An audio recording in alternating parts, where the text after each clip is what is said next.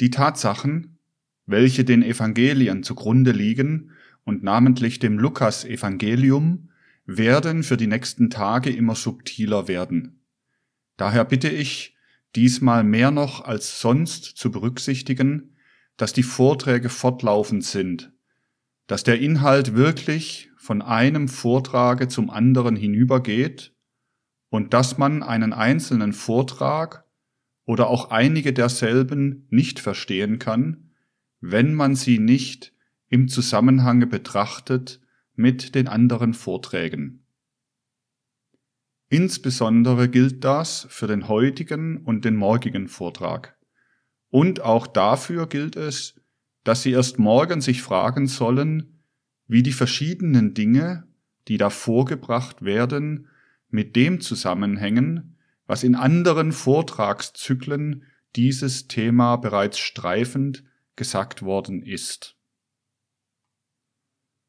Wir haben gestern damit geschlossen, dass gesagt worden ist, der Nirmanakaya des Buddha hat sich unserer Welt gezeigt in dem Momente, der durch das Lukas-Evangelium ausgedrückt wird als die Verkündigung an die Hirten.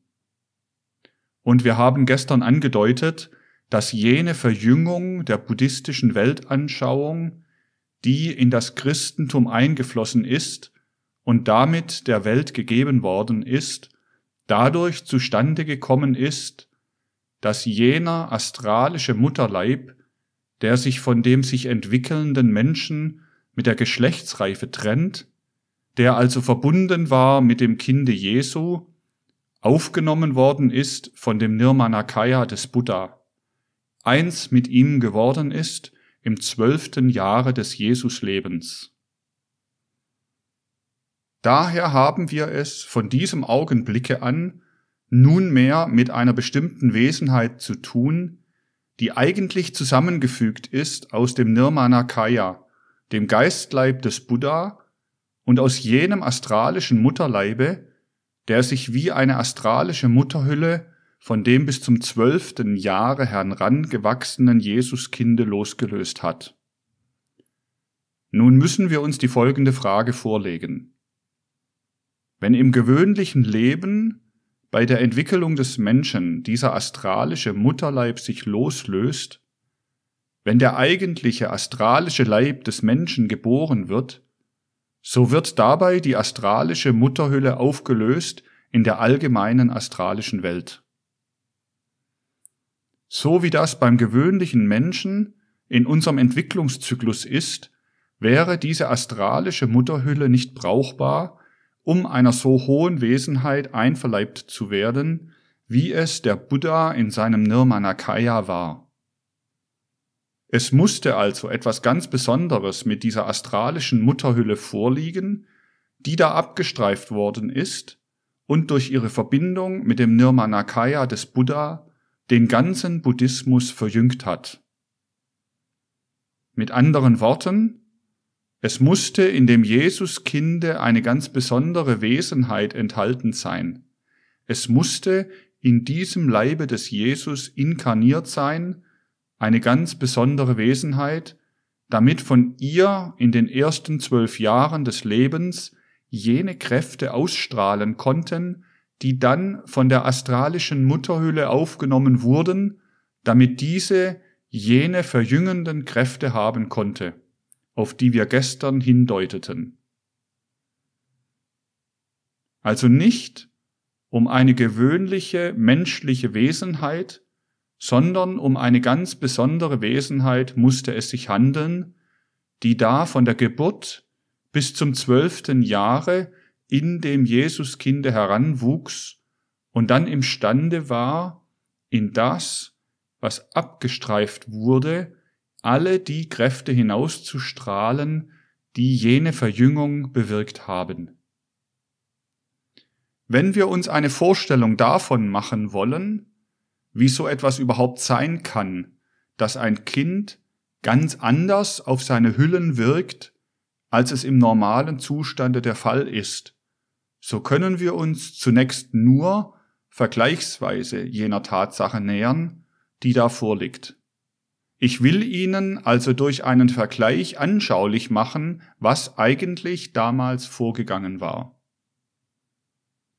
Wenn wir ein Menschenleben verfolgen, wie es sich von der Geburt bis in die späteren Altersstufen hinauf entwickelt, bis zum 20., 30., 40. Jahre, wenn es normal verläuft, so können wir uns vor die Seele führen, wie die einzelnen Kräfte, die in der Keimanlage und bei der Geburt erst veranlagt sind, nach und nach zum Vorschein kommen. Das Kind wächst physisch heran, das Kind wächst aber auch geistig heran. Nach und nach entwickeln sich seine Seelenkräfte. Wie das geschieht, können Sie nachlesen in meiner Schrift Die Erziehung des Kindes vom Gesichtspunkte der Geisteswissenschaft.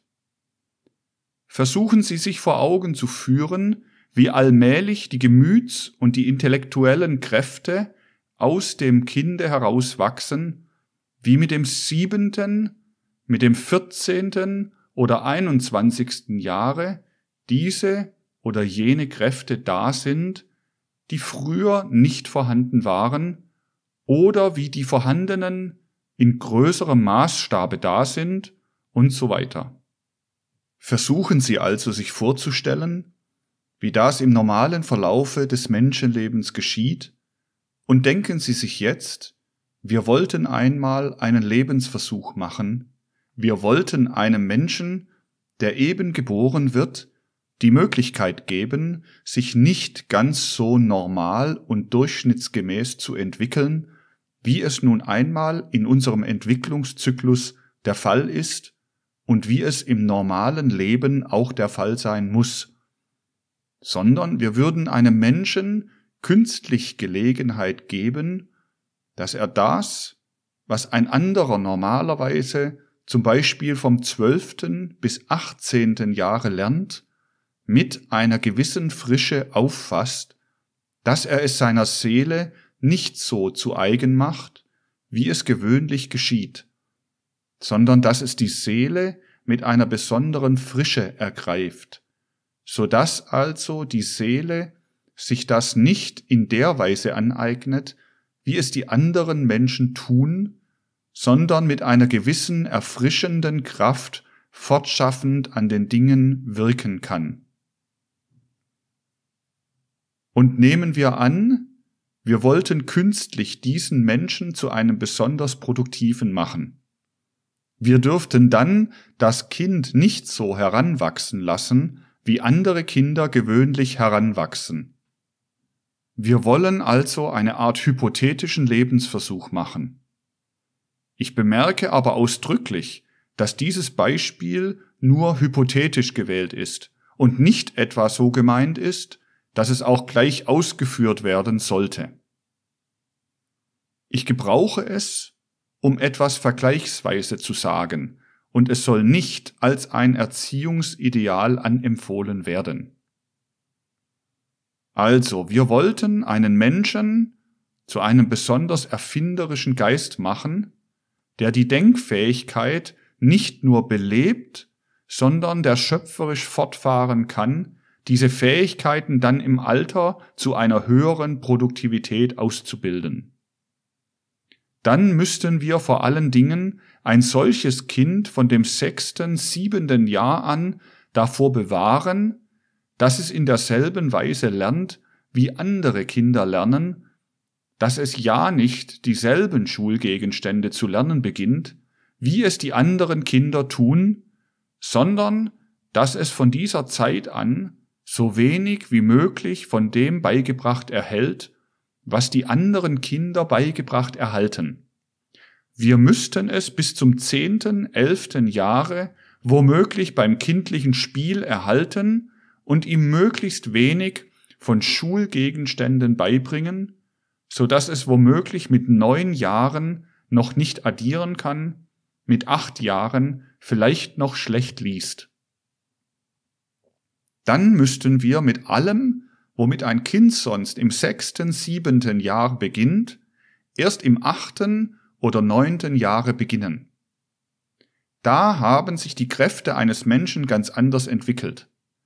Da macht die Seele mit dem, was ihr beigebracht wird, etwas ganz anderes. Ein solches Kind würde sich dann die kindlichen Kräfte, die sonst durch den normalen Unterricht unterdrückt werden, bis zum zehnten, elften Jahre bewahren und würde dann mit einer viel feurigeren Seelenkraft über die Dinge kommen, die ihm gelehrt werden, und sie in einer ganz anderen Weise ergreifen. Dadurch würden seine Fähigkeiten zu besonders produktiven umgewandelt. Man müsste also ein Kind möglichst lange kindlich erhalten. Dann würde der Hellseher bemerken, dass jene astralische Hülle, die sich bei der Geschlechtsreife loslöst, in der Tat ganz andere Kräfte hat, als es sonst der Fall ist, dass sie jugendliche, frische Kräfte hat. Und diese astralische Hülle würde dann brauchbar sein für eine solche Wesenheit wie in unserem Falle für den Nirmanakaya des Buddha. Durch ein solches Experiment würde man nicht nur eine Verlängerung der Jugendzeit erreichen, sondern auch, dass gewisse kindliche, jugendliche Kräfte hineingehen in die astralische Mutterhülle und dann wieder in der Welt verwendet werden können, so dass ein Wesen, das aus geistigen Höhen heruntersteigt, sich von diesen Kräften nähren und sich verjüngen kann. Dieses Experiment sollten die Menschen aber doch nicht machen. Es ist kein Erziehungsideal. Gewisse Dinge müssen die Menschen eben heute noch sozusagen den Göttern überlassen. Die Götter können es, die Menschen können es noch nicht richtig ausführen. Und wenn sie irgendwo hören, dass irgendeine bestimmte Persönlichkeit, die auf einem bestimmten Gebiete befruchtend wirken sollte, sich lange Zeit unbegabt zeigte, lange Jahre hindurch für dumm gehalten wurde und dass ihr dann erst später der Knopf aufgegangen ist, dann haben die Götter dieses Experiment angestellt, haben die Kindlichkeit eines solchen Menschen über jene Jahre hinaus bewahrt und haben ihn für das, was man sonst im normalen Leben früher lernt, erst in einer späteren Lebenszeit fähig gemacht. Das wird sich besonders dann zeigen, wenn aufgeweckte Kinder leicht auffassen, was man ihnen erzählt, und wenn sie dann in die Schule kommen, dort eigentlich nichts lernen wollen. Da machen die Götter mit ihnen diesen Lebensversuch, von dem wir eben gesprochen haben. Etwas Ähnliches, nur in einem unendlich weiteren Maßstabe, musste bei jenem Kinde der Fall sein, das als der Jesus heranwuchs und das dann an den Nirmanakaya des Buddha eine so unendlich fruchtbare astralische Mutterhülle abgeben sollte. Und das war auch der Fall. Hier kommen wir zu einer geheimnisvollen Tatsache, der gegenüber es jedem freisteht, zu glauben oder nicht zu glauben, die aber heute vor den vorbereiteten Anthroposophen hingestellt werden kann und die auch geprüft werden kann. Prüfen Sie an allen den Tatsachen, die Ihnen im äußeren Evangelium oder in der äußeren Geschichte zur Verfügung stehen, und Sie werden alles bewahrheitet finden durch die äußeren Tatsachen des physischen Planes, wenn Sie nur richtig die Tatsachen heranziehen und nicht vorschnell urteilen wollen. Was der Okkultist sagt und was ja aus den höheren Welten heraus gegebene Tatsachen sind, das übergibt er wie ein Unterpfand an die Menschheit.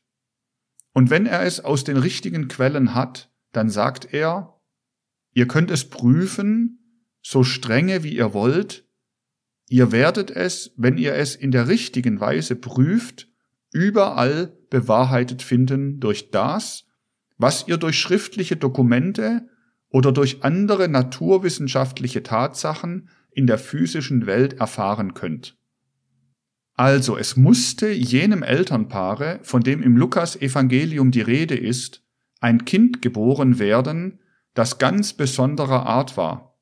Ein Kind, das Jugendkraft, das Kindheitskräfte von ganz besonderer Art schon mitbrachte und dieselben in der Stärke, in der es sie mitgebracht hat, frisch und gesund nach jeder Richtung erhielt. Das musste geschehen. Unter den gewöhnlichen Verhältnissen konnte sich nun kein Kind und auch kein Elternpaar finden, bei dem jene Kindheits- und Jugendkräfte in solcher Frische vorhanden gewesen wären, wie sie damals vorhanden sein mussten. Im ganzen weiten Umkreise der damaligen Menschheit hätte man, wenn man nur die normalen Verhältnisse in Betracht gezogen hätte, nirgends die Individualität und das Elternpaar finden können, die zu einer solchen Inkarnation notwendig gewesen wären, wenn nicht noch etwas ganz Besonderes möglich gewesen wäre. Was da möglich gewesen wäre, das können wir nur verstehen, wenn wir uns an mancherlei erinnern, was wir durch unsere anthroposophische Vorbereitung schon kennen.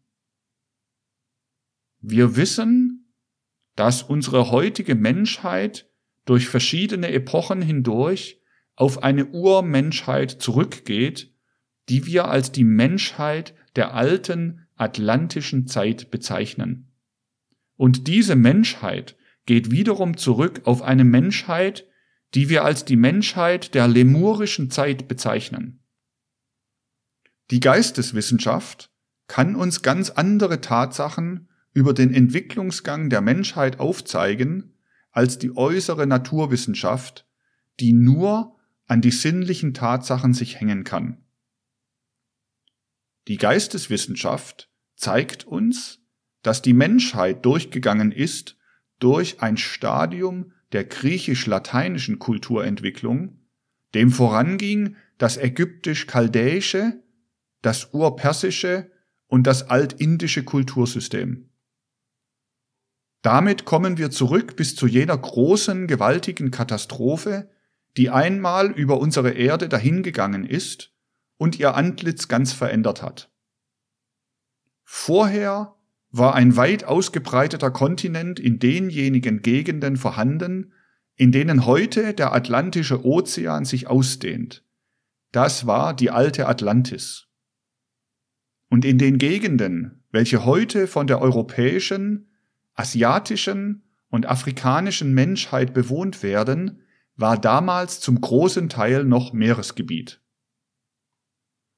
Durch jene große atlantische Katastrophe, die sich in dem Wasserelement der Erde abgespielt hat, änderte sich das Antlitz der Erde. Die Menschheit war vorher in der Atlantis drüben hauptsächlich ansässig. Dort entwickelte sie sich. Das waren Menschen, die anders als die heutigen Menschen organisiert waren. Das ist öfters beschrieben worden. Als dann die Zeit der atlantischen Katastrophe herannahte, da sahen die großen hellseherischen Führer und Priester der Menschheit das voraus, und sie lenkten daher die Menschen nach dem Osten, zum Teil auch nach dem Westen hinüber. Diejenigen, welche sie nach dem Westen hinüberleiteten, bildeten dort die Vorfahrenschaft der späteren amerikanischen Menschheit. So müssen wir die Vorfahren unserer Menschheit unter den alten Atlantiern suchen. Diese Menschen, welche in der Atlantis wohnten, waren wieder die Nachkommenschaft noch früherer Menschen, die wieder ganz anders ausgesehen haben als die atlantischen Menschen. Sie wohnten auf einem Kontinent zwischen dem heutigen Asien, Afrika und Australien, im alten Lemurien. Sie werden eine Darstellung bis ins Einzelne in meiner demnächst erscheinenden Geheimwissenschaft finden. Ich will von allem daher jetzt nur das herausheben, was ich brauche. Wenn wir so durch die Akasha-Chronik bis in die ältesten Zeiten zurückblicken, so liefert uns merkwürdigerweise die Akasha-Chronik auch wunderbare Belege für alles, was wir sonst in der biblischen Urkunde finden, was wir überhaupt in den religiösen Urkunden finden. Wir lernen dann erst diese religiösen Urkunden in der richtigen Weise verstehen. Was war es zum Beispiel für die äußere Wissenschaft für eine Frage, ob es denn wirklich eine Wahrheit ist, was man in der Bibel liest über ein einziges Menschenpaar, Adam und Eva, von dem die ganze Menschheit abstammen sollte. Das war eine Frage, die ganz besonders die Zeit der Mitte des 19. Jahrhunderts vom naturwissenschaftlichen Standpunkte aus viel beschäftigt hat. Wir wissen, wenn wir zusammenfassen, was uns die Akasha-Chronik sagt, dass die Erde eine lange Vorzeit hat, dass auch der lemurischen Zeit eine andere Epoche vorangegangen ist. Wir wissen, dass die Erde die Wiederverkörperung anderer planetarischer Zustände ist, des alten Mondes, der alten Sonne und des alten Saturn. Wir wissen weiter, dass die Erde, wie sie sich nach und nach entwickelt hat, dazu berufen war, zu den drei Leibern, die sich der Mensch nach und nach während der früheren Verkörperungen der Erde herausgebildet hat, auf dem Saturn den physischen Leib, auf der Sonne den Ätherleib und auf dem Monde den astralischen Leib, auf der Erde das Ich, das vierte Glied der menschlichen Wesenheit hinzuzusetzen. Alles, was der lemurischen Zeit vorangegangen ist, war nur eine Vorbereitung dieser Erdenmission. Damals, in der lemurischen Zeit, gestaltete sich der Mensch so, dass er fähig wurde, das vierte Glied, die Ichheit, auszubilden. Damals fing der erste Keim sich zu bilden an, um in den drei Gliedern, die der Mensch sich allmählich erworben hatte, ein Ich auszubilden. Daher können wir sagen, durch jene Veränderungen, die sich auf der Erde zugetragen haben, wurde auf den Menschen so gewirkt, dass er ein Ich-Träger werden konnte. Vor der lemurischen Zeit war die Erde auch bevölkert. Menschen waren auf der Erde in einer ganz anderen Form. Das aber waren Menschen, die noch keine Ich-Träger waren, die eigentlich nur das entwickelt hatten, was sie sich von Saturn, Sonne und Mond herübergebracht hatten als physischen Leib, Ätherleib und Astralleib.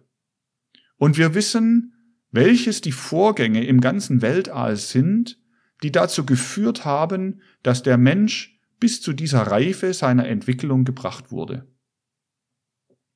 Wir wissen, dass die Erde im Beginne unserer jetzigen Entwicklung vereinigt war mit der Sonne und mit dem Monde. Dass sich dann zunächst die Sonne abgetrennt hat und einen planetarischen Körper zurückgelassen hat, der die heutige Erde und den heutigen Mond zusammengefasst hat. Wir wissen aber auch, dass wenn die Erde mit dem Mond zusammengeblieben wäre, alles, was an Menschenwesen da war, verhärtet, mumifiziert worden wäre in einen verholzten Zustand übergegangen wäre. Um das zu verhüten, musste alles, was in dem Monde an Substanzen und Wesenheiten war, erst herausgestoßen werden. Dadurch wurde die Menschengestalt vor der Verhärtung gerettet. Es wurde dem Menschen möglich, die jetzige Gestalt anzunehmen, und erst nach der Mondentrennung wurde ihm die Möglichkeit gegeben, ein Ich-Träger zu werden. Aber das alles ging nicht auf einmal vonstatten. Wir könnten sagen, es trennte sich erst die Sonne langsam von der Erde heraus. Es gab also, während der Mond noch in der Erde enthalten war, einen solchen Zustand, welcher die weitere Menschheitsentwicklung nicht gestattete.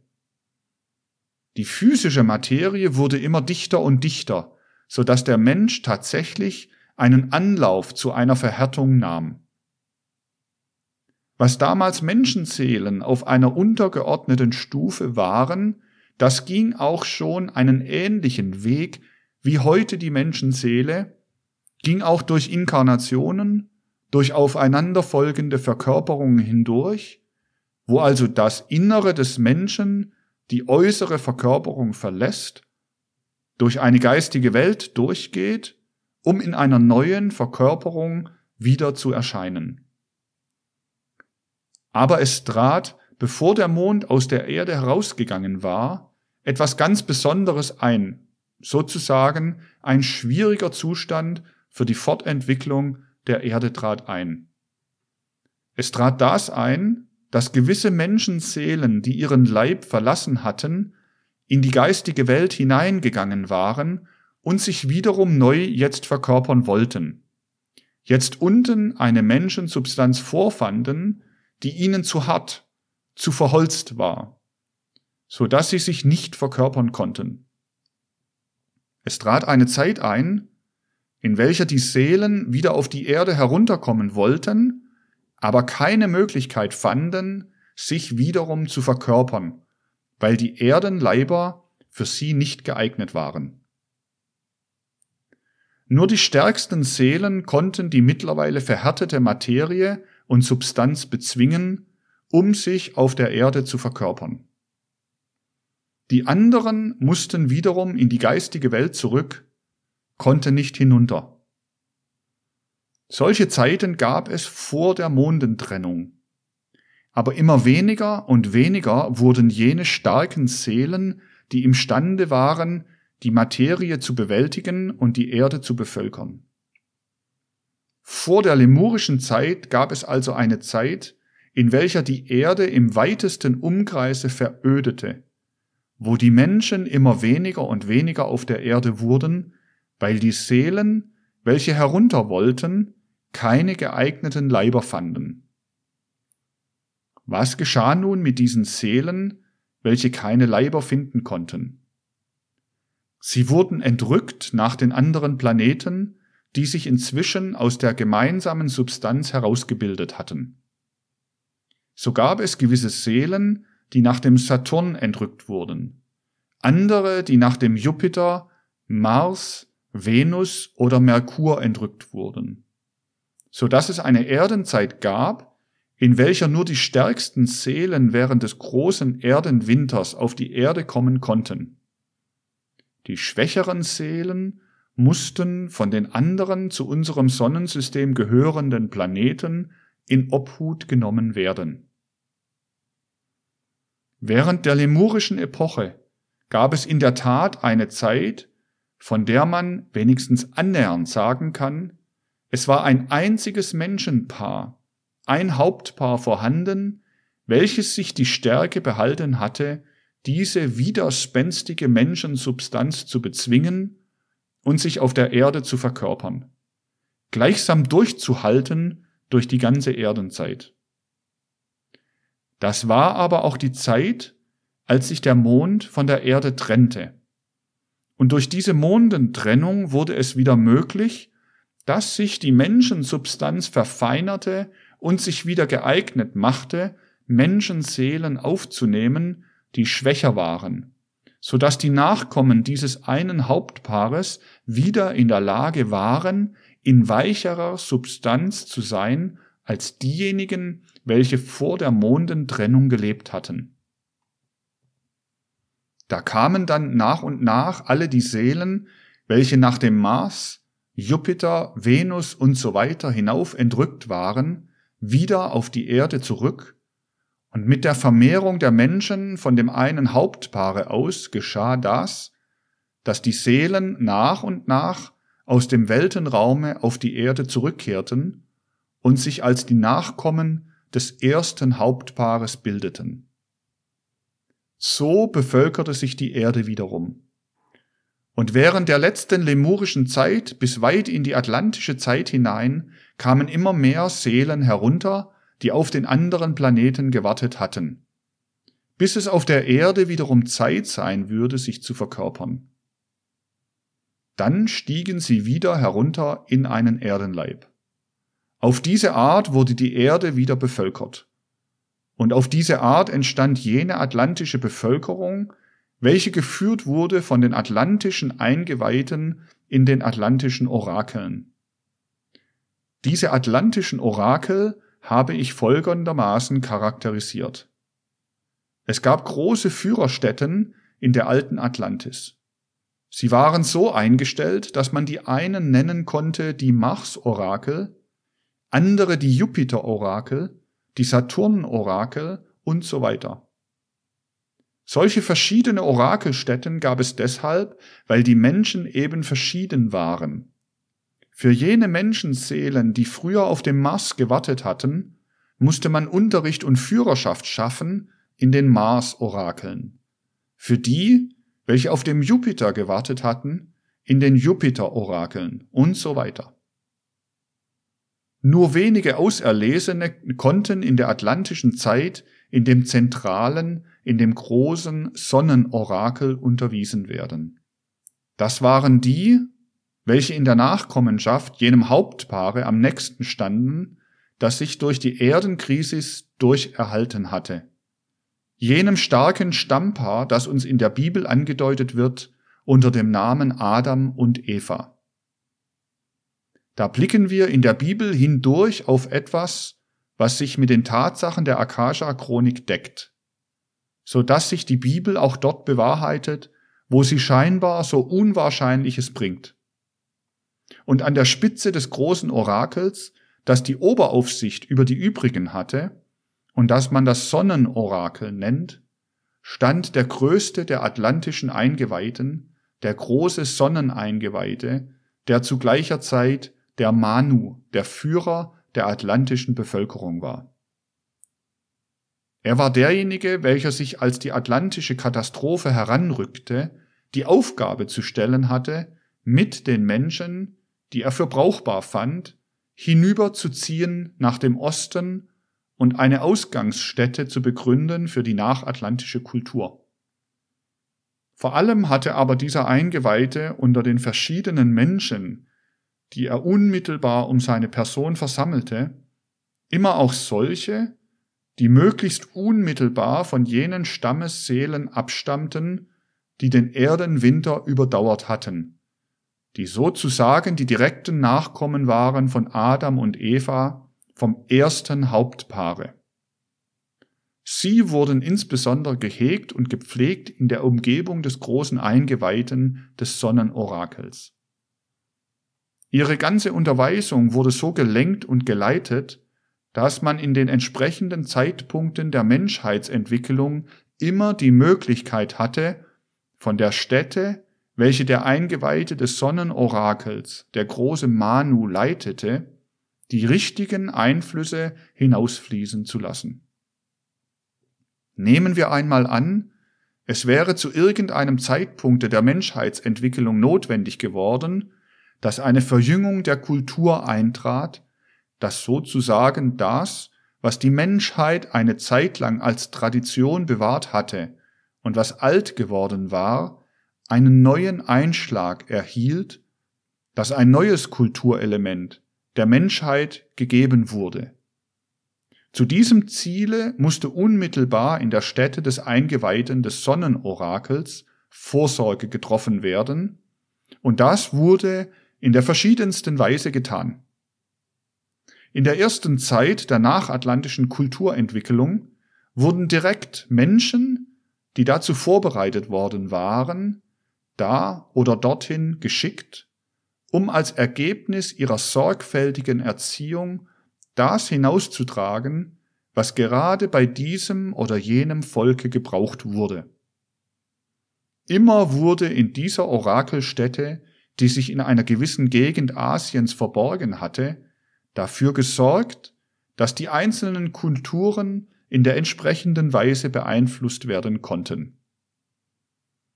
Dann aber Fünf bis sechs Jahrhunderte nach dem Auftreten des großen Buddha war eine ganz besondere Zeit gekommen. Die Notwendigkeit war gekommen, den Buddhismus zu verjüngern.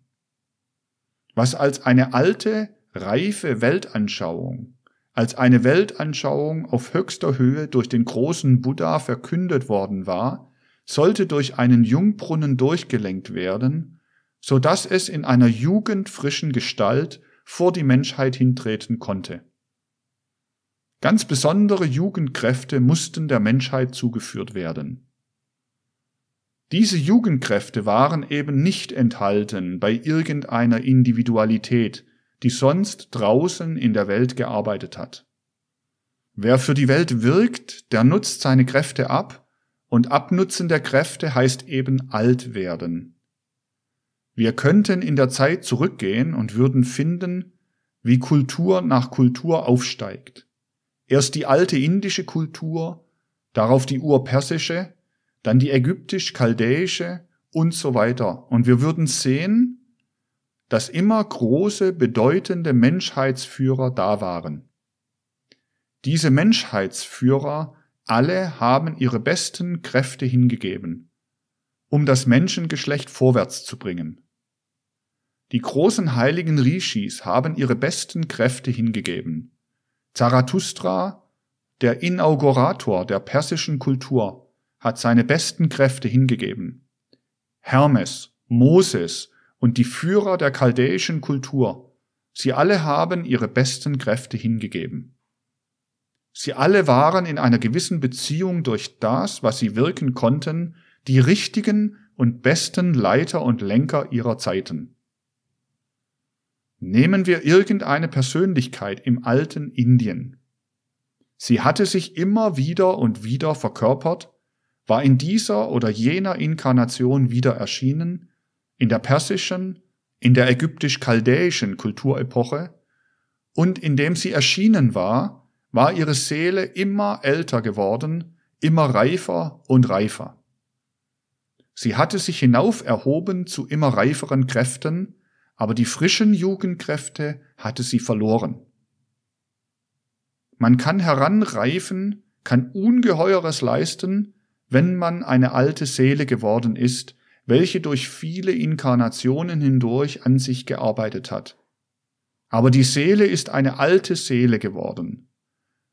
Man kann Großes lehren, viel leisten für die Menschheit, aber die Jugendfrische und die Jugendkraft musste man notwendigerweise da reingeben, wenn man sich so hinaufentwickelt hatte.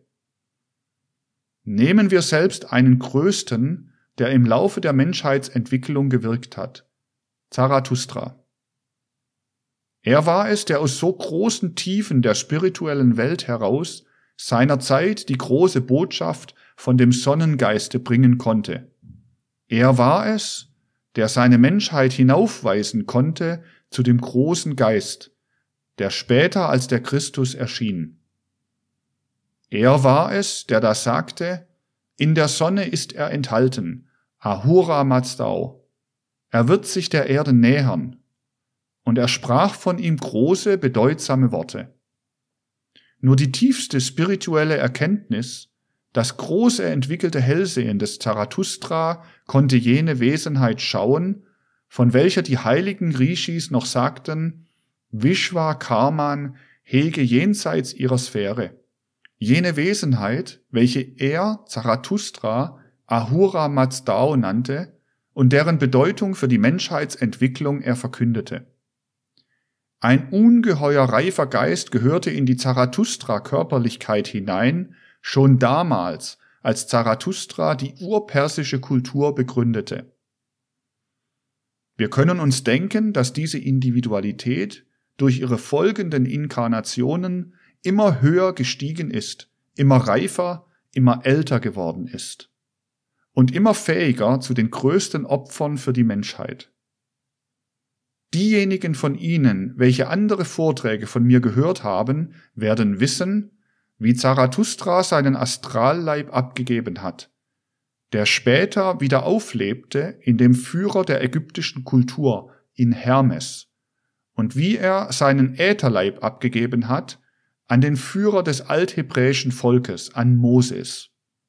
Das alles kann man nur tun, wenn man eine mächtig entwickelte Seele hat. Dann kann man eine so hoch entwickelte Individualität werden wie Zarathustra, der dann 600 Jahre vor unserer Zeitrechnung, in der Zeit, als der Buddha in Indien gewirkt hat, in Chaldea aufgetreten ist und als der große Lehrer Nazarathos oder Zarathas wirken konnte, der auch der Lehrer des Pythagoras war. Das alles konnte jene große Seele werden, die der Führer und Inaugurator der persischen Kultur war. Sie war bis zu diesem Punkte immer reifer und reifer geworden. Aber was nun notwendig war, als der Buddhismus verjüngt werden sollte, das konnte, wie Sie aus alledem ersehen werden, diese Seele nicht. Sie konnte unmöglich ganz jugendfrische Kräfte abgeben, die sich gerade dadurch auszeichnen sollten, dass sie sich bis zur Geschlechtsreife in ihrer Kindheit entwickelten, damit sie dann an den Nirmanakaya des Buddha abgegeben werden konnten. Das hätte die Zarathustra-Wesenheit nimmermehr vermocht, gerade weil sie von Inkarnation zu Inkarnation so hoch gestiegen war, so weit aufgestiegen war. Deshalb wäre es ihr nicht möglich gewesen, sich in einem Kinde zu Beginn unserer Zeitrechnung so zu entwickeln, dass damit dasjenige möglich geworden wäre, was notwendig geworden war. Wenn wir also unter all den Individualitäten, die sich damals entfaltet haben, Umschau halten, so finden wir nirgends einen Menschen, der jetzt geboren werden konnte, der die Kraft hatte, sich so zu entfalten, dass er im zwölften Jahre die jugendfrischen Kräfte abgeben konnte, die den Buddhismus verjüngern sollten. Wir haben gerade den Blick gelenkt auf die große, einzigartige Zarathustra-Individualität, um etwas Außerordentliches zu erwähnen, und wir könnten uns sagen, auch die Zarathustra-Individualität war ungeeignet, um den Leib des Jesus bis zu der Zeit zu beleben, da die astralische Mutterhülle abgestreift wurde, damit diese sich mit dem Nirmanakaya des Buddha vereinigen konnte. Woher also kam die große belebende Kraft des Jesusleibes? Sie kam aus der großen Mutterloge der Menschheit, die der große Sonneneingeweihte, der Manu, lenkt. In das Kind das dem Elternpaare geboren wurde, das im Lukas-Evangelium Josef und Maria genannt wird, wurde hineingesenkt eine große individuelle Kraft, die gehegt und gepflegt worden war in der großen Mutterloge in dem großen Sonnenorakel. Es wurde in dieses Kind hineingesenkt die beste, die stärkste jener Individualitäten. Welche Individualität? Wenn wir die Individualität, die in das Kind Jesus damals hineinversenkt wurde, kennenlernen wollen, so müssen wir weit zurückgehen bis in die Zeit vor dem luziferischen Einfluss auf die Menschheit, bevor sich in den Astralleib der Menschen der luziferische Einfluss hinein erstreckt hat. Dieser luziferische Einfluss kam an die Menschen heran in derselben Zeit, als das Urmenschenpaar, das menschliche Hauptpaar, die Erde bevölkerte. Dieses menschliche Hauptpaar war zwar stark genug, um die Menschensubstanz sozusagen zu überwinden, so dass es sich verkörpern konnte, aber es war nicht stark genug, um dem luziferischen Einfluss Widerstand zu leisten. Der luziferische Einfluss kam heran er streckte seine Wirkungen auch in den astralischen Leib dieses Hauptpaares, und die Folge war, dass es unmöglich war, alle die Kräfte, die in Adam und Eva waren, auch herunterfließen zu lassen in die Nachkommen durch das Blut der Nachkommen. Den physischen Leib musste man durch alle die Geschlechter herunter sich fortpflanzen lassen. Aber von dem Ätherleib behielt man in der Leitung der Menschheit etwas zurück. Das drückte man eben dadurch aus, dass man sagte, die Menschen haben genossen von dem Baume der Erkenntnis des Guten und Bösen, das heißt, was von dem luziferischen Einfluss kam. Aber es wurde auch gesagt, jetzt müssen wir ihnen die Möglichkeit nehmen, auch zu genießen von dem Baume des Lebens. Das heißt, es wurde eine gewisse Summe von Kräften des Ätherleibes zurückbehalten. Die flössen jetzt nicht auf die Nachkommen herunter. Es war also in Adam eine gewisse Summe von Kräften, die ihm nach dem Sündenfall genommen wurden. Dieser noch unschuldige Teil des Adam wurde aufbewahrt in der großen Mutterloge der Menschheit, wurde dort gehegt und gepflegt. Das war sozusagen die Adamseele, die noch nicht berührt war von der menschlichen Schuld, die noch nicht verstrickt war in das, wodurch die Menschen zu Fall gekommen sind. Diese Urkräfte der Adam-Individualität wurden aufbewahrt. Sie waren da und sie wurden jetzt als provisorisches Ich dahin geleitet, wo dem Josef und der Maria das Kind geboren wurde. Und in den ersten Jahren hatte dieses Jesuskind die Kraft des ursprünglichen Stammvaters der Erdenmenschheit in sich. Oh, diese Seele war sehr jung erhalten geblieben. Sie war nicht durchgeleitet worden durch die verschiedenen Inkarnationen. Sie war zurückbehalten worden auf einer sehr weit zurückgebliebenen Stufe, wie wenn wir das Kind bei unserem hypothetischen Erziehungsversuche künstlich so zurückhalten. Wer also lebte auf in dem Kindlein, das dem Paare Josef und Maria geboren war? Der Stammvater der Menschheit, der alte Adam, als ein neuer Adam. Das hat schon Paulus gewusst. 1. Korinther 15, Vers 45. Das liegt in dem, was sich hinter seinen Worten verbirgt. Und das hat auch Lukas, der Schreiber des Lukas-Evangeliums, der ein Paulus-Schüler war, gewusst. Daher spricht Lukas davon in einer ganz besonderen Weise. Er wusste, dass etwas Besonderes notwendig war, um überhaupt diese Geistessubstanz herunterzuleiten auf die Menschheit er wusste, dass eine Blutsverwandtschaft bis zu Adam hinauf notwendig war. Daher gibt er für den Josef ein Geschlechtsregister, das bis hinauf zu Adam führt, der unmittelbar aus der geistigen Welt selbst hervorgeht. Daher in der Redeweise des Lukas von Gott stammt. Er ist ein Sohn Gottes. Bis zu Gott hinauf wird bei Lukas die Geschlechterfolge gegeben. Lukas 3, Vers 23 bis 38. Es verbirgt sich ein bedeutendes Mysterium gerade in dem, was wir das Geschlechtskapitel des Lukas nennen. Das gemeinsames Blut hinunterfließen musste durch die Generationen und in ununterbrochener Folge bewahrt wurde bis zu dem spätesten Nachkommen, damit, wenn die Zeit erfüllt wäre, auch der Geist hinuntergeleitet werden könnte auf die Nachkommen. So verband sich mit dem Leibe, der dem Josef und der Maria geboren wurde, dieser unendlich jugendliche Geist, dieser von allen Erdenschicksalen unberührte Geist, diese junge Seele, deren Kräfte, wenn wir sie suchen wollten, im alten Lemurien gesucht werden müssten. Dieser Geist allein war stark genug, um ganz hineinzustrahlen in den astralischen Mutterleib und als dieser abgestreift wurde, ihm die Kräfte zu überlassen, die er brauchte, um sich in fruchtbarer Weise mit dem Nirmanakaya des Buddha zu vereinigen. Wir dürfen also fragen, was schildert uns denn eigentlich das Lukas-Evangelium, in dem es zu reden beginnt über den Jesus von Nazareth?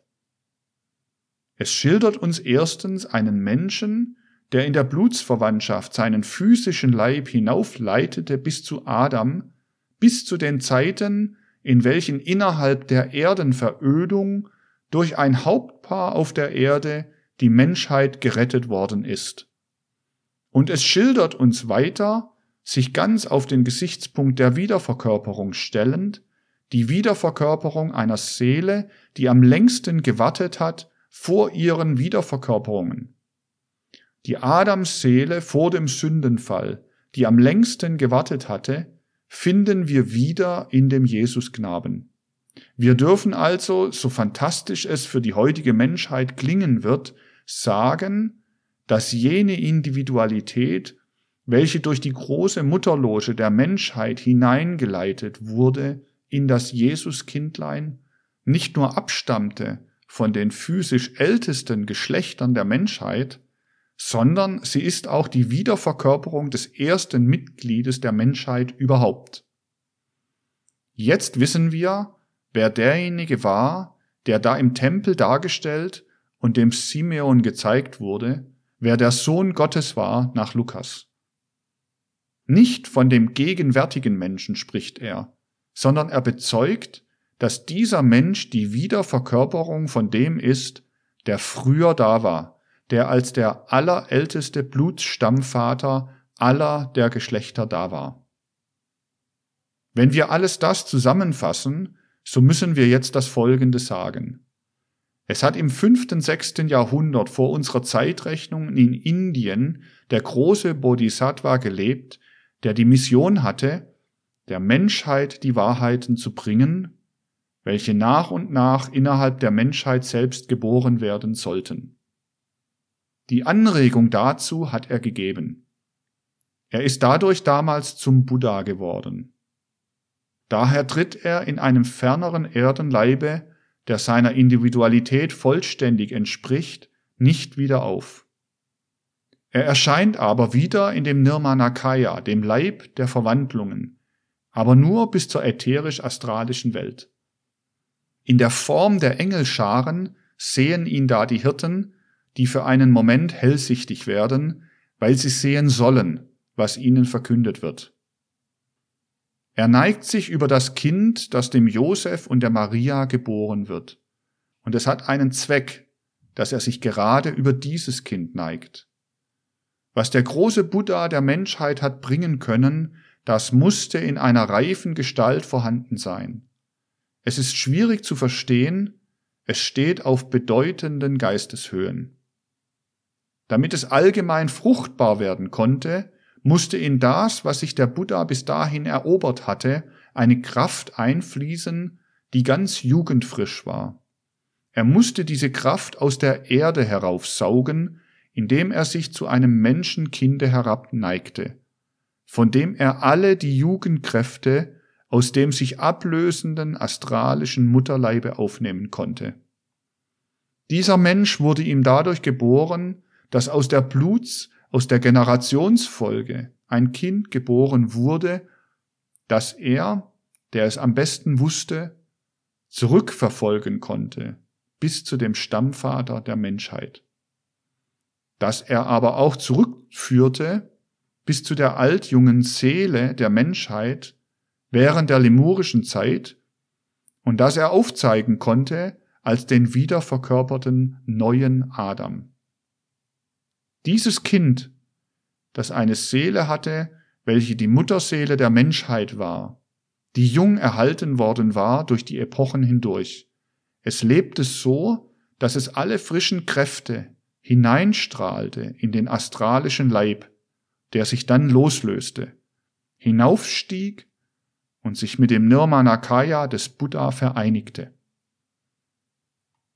Das sind aber nicht alle Tatsachen, durch die wir das wunderbare Mysterium von Palästina verstehen können.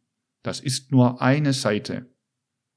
Wir verstehen jetzt, wer in Bethlehem geboren worden ist, nachdem von Nazareth Josef und Maria dorthin gereist sind und wer den Hirten verkündet worden ist. Aber das ist noch nicht alles. In der Zeit am Beginne unserer Zeitrechnung geschah so mancherlei Seltsames und Bedeutungsvolles, um das größte Ereignis der Menschheitsentwicklung zustande zu bringen.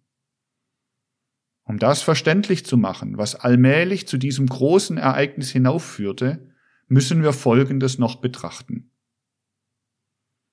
Es gab innerhalb des althebräischen Volkes das David-Geschlecht. Diejenigen, welche wir die davidischen Geschlechter nennen, leiteten sich alle auf ihren Stammvater David zurück. Sie können es nun aus der Bibel ersehen, dass David zwei Söhne hatte, Salomo und Nathan. Zweites Samuelis 5, Vers 14. Zwei Geschlechterfolgen, die salomonische Linie und die nathanische Linie, stammen also von David ab. Wenn wir daher die Zwischenglieder unberücksichtigt lassen, können wir sagen, in der Zeit, als unsere Zeitrechnung beginnt, sind in Palästina vorhanden die Nachkommen sowohl der salomonischen Linie wie auch der nathanischen Linie des davidischen Geschlechtes. Und es lebt als ein Nachkomme aus derjenigen Linie, die wir die nathanische Linie des davidischen Geschlechtes nennen, ein Mann unter dem Namen Josef in Nazareth. Er hat zu seiner Gemahlin eine Maria. Und es lebt ein Nachkomme der salomonischen Linie des David-Geschlechtes in Bethlehem, der auch Josef heißt. Es ist nicht weiter wunderbar, dass da zwei Menschen leben aus dem Geschlechte Davids, welche beide Josef heißen und dass beide mit einer Maria, wie sie die Bibel nennt, vermählt sind. Wir haben also zwei Elternpaare im Beginne unserer Zeitrechnung in Palästina. Beide tragen die Namen Josef und Maria. Das eine Elternpaar führt seine Abkunft auf die salomonische Linie des Geschlechtes David zurück, das heißt auf die königliche Linie. Das andere Elternpaar, dasjenige in Nazareth, führt seine Abkunft zurück auf die nathanische Linie, das heißt auf die priesterliche Linie. Dieses letztere Elternpaar aus der nathanischen Linie nun hatte das Kind, das ich Ihnen gestern und heute geschildert habe. Und dieses Kind lieferte einen solchen astralischen Mutterleib, der hinaufgenommen werden konnte von dem Nirmanakaya des Buddha. Dieses Elternpaar aus der nathanischen Linie ging damals, als das Kind geboren werden sollte, von Nazareth nach Bethlehem, wie Lukas sagt, zur Schätzung. Lukas 2, Vers 4 und 5. Das schildert uns das Geschlechtsregister des Lukas-Evangeliums. Das andere Elternpaar, das gar nicht in Nazareth ursprünglich wohnte, man muss die Evangelien nur wörtlich nehmen, lebte in Bethlehem. Und das wird uns geschildert von dem Schreiber des Matthäusevangeliums. Matthäus 2, Vers 1. Die Evangelien schildern immer die Wahrheit. Man braucht gar nicht zu klügeln. Und die Menschen werden durch die Anthroposophie schon wieder dahin kommen, die Evangelien wörtlich zu nehmen. Diesem Elternpaar der salomonischen Linie wird ein Kind geboren, das auch Jesus heißt. Dieses Kind hat auch eine mächtige Individualität innerhalb seines Leibes. Aber dieses Kind hatte zuerst eine andere Aufgabe. Die Weisheit der Welt ist tief. Dieses Kind sollte nicht dazu berufen sein, dem astralischen Mutterleibe die jugendfrischen Kräfte abzugeben, sondern es war dazu berufen, dasjenige der Menschheit zu bringen, was man nur bringen kann, wenn man eine reife Seele ist. Dieses Kind wurde durch alle Kräfte, die dabei in Betracht kamen, so gelenkt, dass es die Verkörperung jener Individualität sein konnte, die einstmals in Persien den Ahura Mazdau gelehrt hatte, die einstmals ihren Astralleib abgeben konnte an Hermes und ihren Ätherleib an Moses und die wieder erschien als der große Lehrer des Pythagoras, als Zarathos oder Nazarathos, der große Lehrer im alten Chaldea. Es ist keine andere Individualität als die Zarathustra-Individualität. Die Ichheit des Zarathustra wurde wieder verkörpert in dem Kinde, von dem uns der Matthäus-Evangelist erzählt, dass es geboren wurde von einem Elternpaare Josef und Maria, welches aus der königlichen Linie, aus der salomonischen Linie des davidischen Geschlechts stammte und ursprünglich schon in Bethlehem wohnte. So finden wir bei Matthäus den einen Teil der Wahrheit, bei Lukas den anderen Teil der Wahrheit. Wörtlich müssen wir beide nehmen, denn die Wahrheit der Welt ist kompliziert. Jetzt wissen wir, dass geboren wurde aus der priesterlichen Linie des Hauses David, Jetzt wissen wir aber auch, dass aus der königlichen Linie jene Individualität geboren wurde, welche als Zarathustra einstmals in Persien gewirkt hat und dort die Magie des alten Perserreiches, die königliche Magie begründet hat. So lebten nebeneinander die zwei Individualitäten. Die junge Adam-Individualität in dem Kinde aus der priesterlichen Linie des Hauses David und die Zarathustra-Individualität in dem Kinde aus der königlichen Linie des Geschlechtes David.